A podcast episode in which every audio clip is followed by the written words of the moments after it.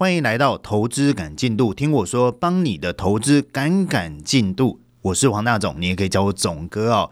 又来到我们每个礼拜四的 Parkcase 的节目，这个节目哦，原则上已经进到第九集啊，所以非常感谢各位的支持哦。虽然一路来走的跌跌撞撞，可能在上一集生意有点爆爆的，但是我们持续都在进化当中，但是我们就坚持做下去，希望可以把节目做到百集，甚至说可能内容做越来越丰富这样子啊。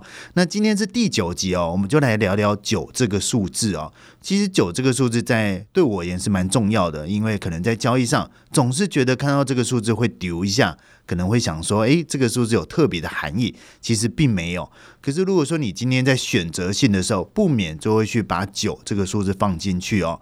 举个例子来说，像我的车位，我的最后一个数字就是九。好比说，我可能在公司的车位八跟九，我一定选择九，不是选择八。为什么呢？因为我们是做交易的人嘛。那做交易就是看空跟看多。八虽然叫做一路发，但是也有个谐音叫做一路八，听起来很迷信，对不对？但是有时候总是想要避掉一些谐音的部分，所以看到九的时候，我会特别的在意啦。包括像今天的第九集。那老人家也说啊，可能逢九不要过，生日就是这样。好，比如说你二十九岁过到三十岁的时候，二十九岁的生日就赶快怎么样，不要轻生啊，或者是赶快顺顺过，当做这么一这回事。那因为九是一二三四五六七八九的最后一个数字嘛，到下一个就是重新轮回到一个零，然后进位。OK，所以九当做是最后，尽量是最后也是最大，所以老人家就说：“哎，逢九不要过。如果说你过的话，有可能过不去。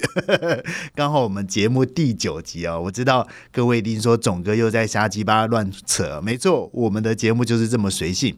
因为我发现哦，上个礼拜的时候，我是刻意的把那个内容拟成稿，然后逐字去念。那这样的念法会听起来蛮顺畅的，但是呢，就觉得有一点怪怪的，好像不是在做我自己。所以后来我决定呢，虽然还是有做功课啦，但是呃，尽量都还是用口语方呃口语式的方式来跟你聊天，跟你聊最近市场发生什么事。那刚好我们的节目是酒嘛，对不对？就跟大家聊聊酒的意义是什么。我蛮喜欢酒的啦，包括我在下单的时候也是这样。你在下单的时候呢，其实如果说你做短线，一定是有进有出嘛，有进场有出场。那什么方式之下，那你比较快速的去判断你的单子？我蛮喜欢三这个数字，所以呢，我的下单方式是这样啊：一二三六跟九，然后再是十二。也就是说，我可能下三就是一口下三，下一次再按三变成六。OK，那我撤退呢，就是三呃三出嘛，或者是二四出。OK，哎，没有四的话，我就是二二出。所以当我一口气下三变成六，变成十二的时候，我撤退就变成是九跟三。就简单来讲，就是慢进快出。我出会出比较快，但是进呢会慢慢进。哦，所以这个单子的一个下单方式，有机会啦。我们可能在金牌战前室里面，呃，可能比较短线的时候，跟大家讲我怎么去铺单。然后遇到短线的时候怎么撤退？有画面讲起来比较有趣啦。OK，所以呢，在交易的过程当中，有些数字我会刻意的避掉，好比说是八，OK，尾数的八，我就刻意去挂九，或者是说我看到尾数是零，我就可能会去挂三，OK，就算是停损也是这样，OK，那这个有点迷信哦，但是呢，就是避掉大家所习惯的那些数字，好比说大家喜欢八嘛，那我就避掉八。多挂一点，虽然这没有所谓的科科学的回撤啦，但是冥冥之中就是点不到你，停损点不到你，然后呢，获利总是打到你，那就是呃，可能就是运气，就是实力的一部分。OK 哦，好，但是呢，遇到酒这件事情哦，其实多多少少都有点焦虑啦，就是说啊，我们的节目走了这么久，到底有多少小伙伴听哦？那我后来统计下来，每一集大概都在一万左右。那我也不晓得这个数字是好还是坏，但呃，刚开播一定是最高嘛。那大家可能尝个新鲜，然后再看看说总哥讲什么，然后后来就有一点点的每况愈下哦，甚至到最近，可能你光是看 YouTube 的那个点阅的人数都在下降。那当然我是有一点认为是季节的关系啦，可能进到所谓的欧美假期，那国外可能开始放假了，那市场。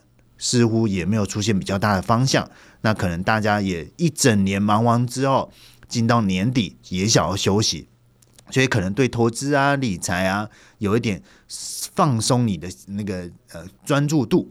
那这个也不是坏事啦，因为通常我过往的经验哦，十二月本来就是比较清淡一点，最大的呃波动可能会来自到一月跟二月。那一月跟二月是什么？就是各位过年的时候嘛。啊，今年的过年特别早。哦，一月底就过年了，过去可能要到二月，甚至到三月，今年特别早。那这么早的情况之下，其实多多伴随着行情来，所以大家要准备一下哦。就是说，我认为啦，每次波动大的时候，通常都是我们过年假的时候，包括像是二零二零年，大家都知道疫情刚爆发嘛，结果咱们在过年，过年的时候，国外。风风雨雨吧，结果呢？假设你今天只做台子棋，或者是只做台股的人，我相信手都会很痒，因为国外早就已经怎么样反映疫情这件事情。所以我一直强调交易的连续性哦。所以你多准备一个市场，多准备一个工具，从来就不会是坏事。我们再回到焦虑这件事情啊，每次到岁末年终的时候，我总觉得我会特别的焦虑。我这个人很奇怪。原则上，我不太喜欢跟别人比，因为跟别人比没有意义。我比较喜欢跟自己比，就很犯贱啊，就觉得要跟过去的自己来比。那我蛮喜欢我现在的生活的形态，基本上已经持续了大概五六年左右。但是我很不喜欢以前的状态，所以我就很怕回到以前的情况，就觉得为钱而烦恼，为交易而烦恼，然后觉得交易做不好，生活过不好。现在其实一切都蛮到位的，可是每次到岁末年终的时候，就会开始焦虑，说啊，那如果说这一切失去怎么办？那刚好昨天有听到咱们古埃哥有提到一个名词，叫做呃冒充者症候群，我不知道讲的对不对哦，因为呃总哥没读什么书，但是听到古埃哥讲讲到这个词的时候，我还特地去搜寻一下，好像自己有这个症头，就觉得自己是一个成功人士。然后呢，当成功人士的时候，就很害怕说你过去成功的一些呃因素都是建立在运气好这件事情。可是当你运气不好的时候，会不会一切都会失去？所以最近哦，就有一点这样的阵头。虽然最近的行情并不是很大啦，所以你也不需要盯盘盯到凌晨或者是这么晚睡。包括像今年年初的时候，我有跟各位讲过嘛。年初的时候，因为乌俄战争的发生，那个时候主要在做农产品、原物料。那因为行情波动非常的大，所以我每天都必须要盯盘盯到美股收盘，才有办法去做睡觉的动作。但最近不用啊，最近波动小的跟狗一样哦。诶，这样讲好像怪怪的，反正波动很小啦。但是呢，总是有一点焦虑感，觉得好像要做点事情，甚至说要去打一下市场，或者是要准备一些资料。然后来做好接下来的准备，就是想做更多的事情。那这种情况之下，就变得就很焦虑嘛。那焦虑的情况下，就是睡不好啊，所以最近的精神都不太好。但是还好啦，反正呃，迎接而来应该也快过年了，过年应该波动就会回来吧。波动一来有行情，什么阵痛都没有。可是就是有这种真焦虑感啊，就觉得要做一些事情。刚好在上个礼拜的金牌战前是。那有提到说，我们可能在过年前会办一个叫做海奇特训班。那这个特训班呢，基本上已经维持了两年，因为过去这三年来哦，涵盖到今年都是疫情年嘛。那疫情年原则上没办法办实体的，所以就必须办线上的。所以呢，从去年开始，每次过年前，我就会特地把我们的小伙伴抓在一起，然后来办一个讲座。那这个讲座有点就是单纯上课啦。就是讲说，哎，怎么从无到有做好交易这件事情。那办了第一届之之后呢，哎，得到很大的回响哦。所以我们在今年年初的时候也办过一次。那明年肯定也要办嘛。那后来我的想法就是，呃，在过去的基础之下去更新一些新的东西，包括像今年的一些呃经验，看有没有办法去改变一些不一样的策略。举个例子来说啦，像过去我认为均线就是一个趋势的好朋友。所以呢，站上均线就会做多，跌破均线就做空。那这个法则在今年没有大方向没有改变，但是你必须多一点什么弹性，也就是站上的时候，你不要急着做多哦，你可能先稍微的停看听一下，因为今年太多的假突破跟假跌破啦。说实在话，虽然行行情是偏牛呃熊市一点，但是过程是不舒服的。那这种惯性会不会延续到明年？我不晓得。但是，呃，至少把这样的经验给留下来。所以今年也是要办这样的海奇特训班。可是呢，这个毕竟是线上的，好，那办完线上之后，我就在想，要不要来办实体的？好，那就在上礼拜的金牌战前室就跟呃在直播的当中就秀几张 过去可能三年前啊，就是总哥在办实体的一些过往的一些照片。那过去我是很喜欢办实体的，包括像二一六年的时候，那几乎是台北、台中、新竹都有办，也就是租一个所谓的咖啡厅啊，然后呢，可能现场二三十个人坐下来，然后听我。冷小伟讲一下我的经验，我觉得那个爽度是很高的。然后呢，在当下还可以跟一些小伙伴做分享，那这个回馈我也觉得是很正面的。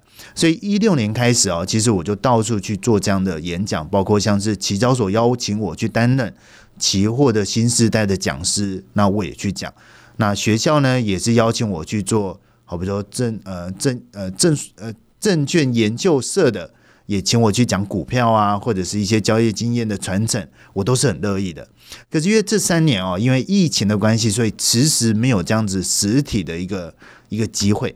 所以我在想，那明年应该也算是疫情结束了嘛，对不对？现在一堆的 YouTuber 跑去日本，好羡慕哦！啊，基本上我不是不能去啦，但是现在已经不是一个人的事情了嘛，所以要去就是拖拉股去。就比如说，可能三位小助理都要带着去，但是很难呐，所以要出国也不是那么简单。但至少可以宣告，疫情终究已经结束了，那我们就来办实体。OK，可是这个句话我一讲出去，我就更加的焦虑了，就是说啊，那办实体的。那你三年前你一个人办，你就是租个场地，然后呢带个简报上去，拿个麦克风就讲了。可是三年后呢，规模不一样嘛，对不对？像我们现在光是小伙伴每天活跃的人数就上千人了。那我办一个讲座，假设说真的只是租个场地，似乎那样的品质是不会高到哪里去。所以如果说你要兼顾你的品质，势必要付出一些成本。那这个成本我抓下来，可能就要跟各位着收一些费用。可是因为总哥的脸皮很薄，就是说，哎呀，我今天都是站在一个分享的态度，所以呢是很佛心的。既然是佛心，为什么要收费？收这个费用，扣掉成本，其实再扣掉税。入到我的口袋真的也不多，可能一个停水就没了，所以我这句话一讲出去，觉得啊，就有一点拍水啦，就觉得好像又不想办一样。可是问题是，就已经讲出去了，一堆小伙伴就说啊，要参加怎么报名，然后怕抢不到位置，说还要买高铁票来台北之类的。那我在想，那就好好的来办。可是为了怎么样不落人口舌哦，所以我就干脆先把这样的费用全部捐出去。所以刚好我昨天在 IG 上哦的限动，那又怕太高调嘛，就是说啊，我直接泼在脸书上，很多人说啊，总哥你炫富啦，或者是泼在我个人的粉砖，那很多人就说啊，把钱给我，不要捐之类的。我很害怕提到这样的声音哦，所以我就直接发限动，帮我自己的脸皮薄这件事情加点厚度。OK，所以我一口气就把三百万捐掉。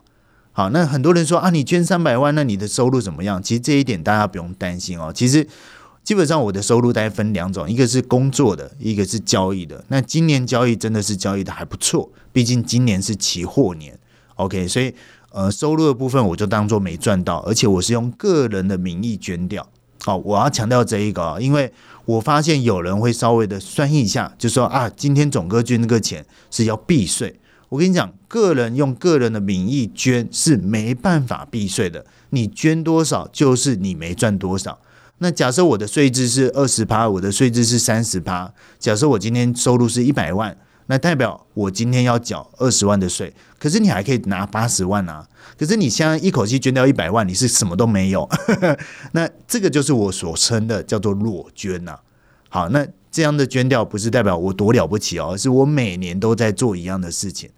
好，那当然，各位就说啊，可能你有没有跟老婆沟通啊？有没有跟家人沟通？其实各位不用担心啊，我都想过了。因为假设说我一年的支出是一百万的话，那假设我要活三十年，那我就是一百万乘上三嘛，代表我一年要准备三百万，那三十年就是九千万。当你有准备九千万之后啊，你就可以度过剩下三十年没有收入的日子。哦，这个就是最简单粗暴的理财，所以呢，捐掉这个钱，我认为就是做公益了，好吧？那我认为就是捐得多，你就容易赚得多。哎，这个很奇怪哦。自从我每年都以这样的方式捐钱，你会发现其实老天爷会给你更多，这个也是运气的成分啊。很多人会说嘛，运气就是实力的一部分，所以你就把呃实力兼顾，那运气点慢，那剩下就是钱的问题而已。好，那再回到焦虑这件事情啊，所以自从我捐掉这个钱之后，发现哎。就好多了，这个焦虑感就改善蛮多了，至少睡觉睡得怎么样，蛮香的，精神就好多了。好，所以预计还是会办啊。那但是说怎么办呢？可能呃，我们还会再讨论，有可能二月会延到三月。那当然，这个所谓的呃年度展望会，我是希望找一些比较特别的人来说。那目前的规划是分为两派哦，一派呢是讲总机、讲基本面的，大概预定两个人选。那另一个呢，就是讲交易的，然后分为两个人选。那这两个人选呢，我心中有几个啦。那目前还不能跟各位讲，我只能跟各位讲，都是在一线的。什么叫做一线的？就是还已还在线上作业的人啊。那交易的东西很难去分享太多，为什么呢？因为呃，交易都是讲策略嘛，对不对？可是我能分享是什么？分享过去这一年到底你得到什么样的经验？那这个经验有可能还可以拿来用在明年，用在当下，哎，这个就很有价值喽。就是说我今天拿一条均线，看他十年前也在讲均线，二十年前也在讲均线，那完全没有用啊，对不对？你未来还是会讲均线呢。可是这一年我用均线的经验值在哪里？然后呢，在展望会里面提出来给大家做讨论的动作。所以我倾向是这样哦，基本面两个。讲总金两个，那当然总金也很难讲啦。可是呢，我们尽量去怎么样找到一些蛛丝马迹。所以我心中理想的所谓的年度展望会会长这样，那可能就会跟各位着收一些费用啊。但是抓一抓，我觉得应该也不会太多啦，大家都可以负担。然后目前呢是预计三月初左右，OK，因为二月初已经没位置了，哇，现在很抢热，很热门哦。现在二月初那种大型讲座，大概四百人以上的场地，基本上台北都是没有的，可能要再往上一个等级，可能要到七百人会有。哇，那七百人的费用基本上贵蛮多的哦，所以这一点可能就比较没办法。所以我们是倾向现场四百，那线上就没差了，好吧？线上原则上就是各位可能是中南部的朋友没办法来现场，你就听线上，OK 哦。所以这里跟各位预告。肯定会办啦，那我是希望办的开开心心的，OK，所以总哥先把那个费用捐掉，就当做是帮各位去捐钱。好，那前面的打题再聊到这边了，我们再回到市场。那最近的市场确实是比较冷淡一点，甚至说我在昨天我个人的粉砖里面有提到一句话哦，就是当市场走到只能用技术分析来判断多空的时候，代表这个市场是没有效率的。常常我们会讲一个叫做效率市场，效率市场。那什么叫做效率市场呢？效率市场不是代表说你赚的钱多就叫效率市场，而是说你得到的资讯可以印呃反映在你的绩效上面，这个才叫做效率市场。什么样的资讯呢？好比是说，我认为经济衰退，价格会跌，那价格真的跌了，我赚到钱，这个叫做效率市场。当然，这个是比较属于广义的一个定义。可是，如果说单纯从技术分析来做论定，说你可不可以赚钱这件事情，或者是用价呃技术分析来判断为什么涨跟跌的时候，其实代表这个市场是存在所谓的没有效率，目前就是长这个样子。也会发现，哎，奇怪，确实有在跌啦。那包括像礼拜天的金牌战前是，我们不是有个单元叫做市场扫描吗？那那个市场扫描里面，其中有一 有一个地方就讲到台子期。那当下我不太可能在公开平台跟你说是看多看空啦，可是我们会用个简单的空间预判的方式，告诉你说，哎，假设你做多，你的空间怎么看？假设你做空，你的空间怎么看？那这个单元蛮有趣的啦。结果呢，哎。事后验证哦，总哥讲的一点都不差，你自己回去看那一集啦。我觉得那个市场扫描还蛮有趣的。OK，但是如果说你要比较 detail 的话，可能在公开平台总哥是没办法跟你说的。毕竟我们还是要保有我们的专业哦。那这个专业就是负责任的态度。那既然是负责任态度，就没办法在公开平台上面直接跟你讲啊，这里就是做多了啊，这里就是做空了，那个都是不负责任的。OK，那如果说你要听我负责任的内容，可能就呃再跟我们联络这样子哈。好，那我们再回到市场，所以我认为现在的市场就是单纯价格就是飘来飘去。那这个主要因素有可能是因为进入所谓的呃传统假期，就是欧美接下来就是圣诞节，圣诞节蛮特别的哦，他们现在休假是休礼拜一的。OK，我记得圣诞节是二十五号嘛，就是礼拜天，我们的礼拜天嘛。那二十六号是隔天礼拜一，那礼拜一呢是全部都没开盘。诶，这蛮特别的哦。过往的经验就是说，呃，好比说遇到一些呃国定假日的时候，美股的股市不开盘，但是期货衍生性商品会开盘，作为所谓的呃避险需求啊，或者是调整部位的需求。可是遇到三大节日的时候，我没记错了，元旦。圣诞节跟复活节，我不知道复活节有没有啊？但是元旦跟圣诞节是肯定的。这两天假设遇到平日一到五的话，就是股市不开，期货什么也不开，也不往后延，也不提早，就是不开就对了。所以礼拜一是完全不开市的。OK，就是呃下个礼拜一，那再来就是元旦，那元旦刚好是咱们的礼拜天嘛，我记得没错的话，那应该就没差啊，隔天正常上班。OK 啊，所以遇到这样所谓的传统假期哦，整个动能你用你的膝盖来想，应该就是不大的。那当动能不大的时候，可能短暂的波动是会有的，但是整体的趋势大概会在一个大方向里面。最近的感觉是这样。OK，那当然你会讲比较短线的事情哦。那短线的事情刚好就是在日本前几天不是公布它的利率决策吗？那刚好我们的金牌战前是里头总哥有讲过哈，大概是两个角度。第一个呢，假设以现在它的经济状况来讲，日本是不存在结束宽松货币的政策。第二个呢，它要做结束这个动作，因为它的通膨太高了。好，那礼拜天的结论是这样，可是当下给大家做个简单的整理，就是它应该还是维持。结果呢，前几天它公布它的利率决策，确实是维持它这样的框架是不变的。OK，就是维持它的短率在零点一个 percent，这个蛮符合市场预期哦。但是比较特别的地方是说，哈，我嘴巴说不要，身体蛮老实的哦。老实做什么事情呢？他就是把他的偿债的一个值利率的。一个区间从正负的零点二五 percent 上调到正负零点五个 percent，就是原本的天花板啊，调到从零点二五调到零点五，就是往上一个格一个一个档次就对了。那这样的举动呢，其实出乎市场的预料，那甚至说它还要加大它公债购买的力道。OK，那这个金额呢，从每个月的七点五兆。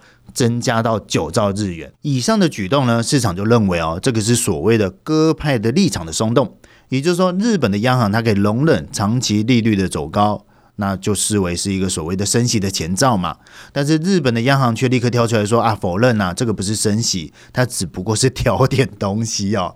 那我个人觉得这个算是一个意外啦，因为原本认为日本没有这个胆量哦去做升息的动作，所以应该是维持。结果呢，它调了这个所谓的长债的波动的区间，从零点二五往上调到零点五哦。那这个举动呢，就让市场对于一个交易哦。一种交易的方式激起讨论，什么样的交易方式呢？就是 K 率翠。什么叫做 K 率翠呢？就是利差交易。广义的来讲，就是说我利用两个不同的商品，一个商品呢，它可能会有成本，但是另外一个商品可以产生获利。那成本扣掉获利，能赚钱就 OK 了。举个例子来说，可能你今天去银行存钱，银行要给你利息嘛，但是银行给你利息就是成本，可是银行可以拿到这个钱去借出去赚更多的利息。这个呢，就叫做利差交易。这个名词啊，很多人会把它指向所谓的货币利差交易啦。简单来讲，就是一个国家它的利率很低，我把钱借出来，然后呢换到一个利率比较高的国家去赚取中间的利息的差异。就叫做利差交易。在过去啊，日本因为呃安倍的三支箭的宽松政策之后，日本长期都处于所谓的利率很低的情况，所以大家习惯去接日币啦，去做别的交易，做别的投资。可是这种情况，从二零二零年的三月新冠疫情爆发之后，就开始改观了。为什么呢？因为疫情爆发之后，各个国家，尤其是欧美国家，为了救股市、救经济、救大家的。呃，一个状况嘛，就开始大幅度什么降息宽松，那欧美国家的利率几乎都来到将近零零的一个水准。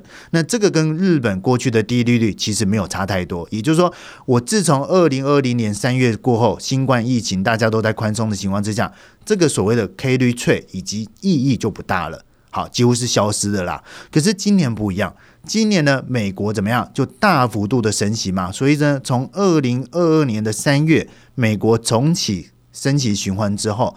造成我今天美国跟日本的价差就扩大了，就是我狂升息你不升嘛，那中间就会有利差，有了利差之后，我就可以怎么样去呃做这样的 K 率券，就是去借低利率的一个国家的货币，然后呢去放到高利率的一个国家赚取中间的利差。好，从今年的三月开始做这件事，所以你也发现，哎，日币为什么这么弱势？其中有个原因就在这里。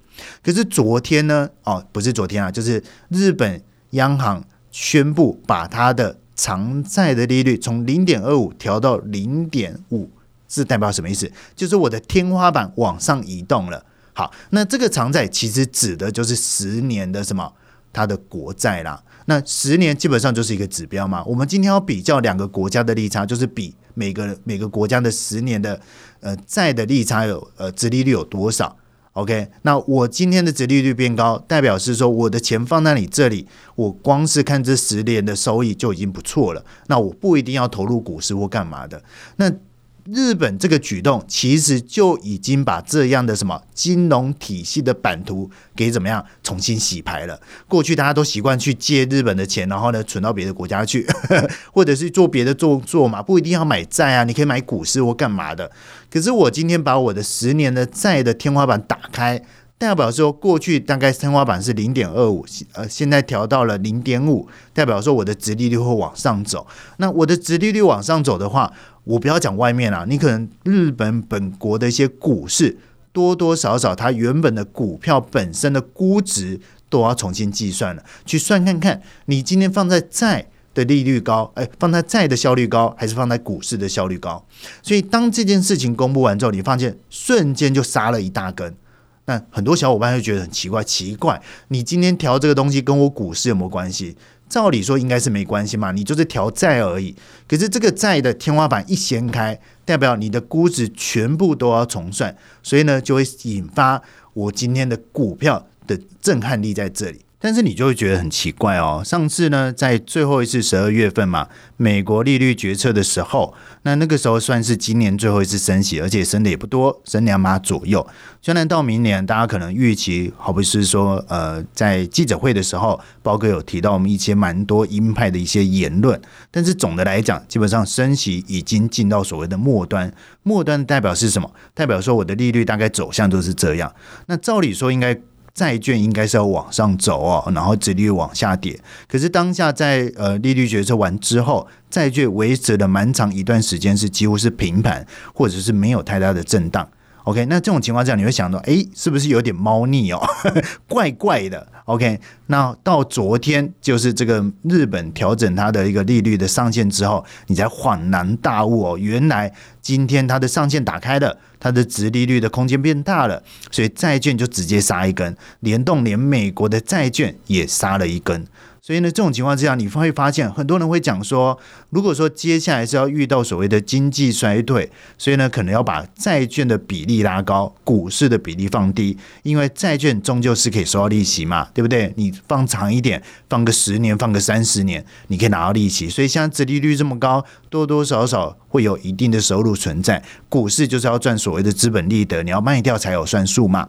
所以呢，当今天遇到景气衰退的时候，开始会有很多人去怎么样吹捧，要去进场做债这件事情。我个人是持以持一个怀疑的态度啦。当然，我个人是不太喜欢做这种所谓的债。你说短线还算 OK 啦，反正短线就是价差而已嘛。可是长期布局债，如果说你认为接下来是经济衰退的话，那债是有机会向上的，股市有可能会继续探底的话。那问题是继续探底，价格便宜，那照理说你应该要买价格便宜的东西啊。我觉得这个是需要来做讨论的。但是自从日本去调整在这个所谓的上限，我觉得以债的角度，它的板块是会松动的。这个松动呢，会不会是一次性的，还是所谓的连续性？我觉得就是接下来日本每次央行开会的一个什么？重点之一，包括是像是他的日本央行的行长黑田即将在明年的四四月要卸任了嘛？那等于是说，过去这十年的任期，大部分都是处在所谓的宽松的政策，那会不会到了明年四月任期之前，做一个所谓的收尾？诶，我不知道。所以呢，这个所谓的突然调整债的一个殖利率的上限，会是一次性的呢，还是连续性？我觉得是接下来日本央行开会的重点。好，那以上呢就是市场的一些消息。好，那今天节目到这边，谢谢大家，拜拜。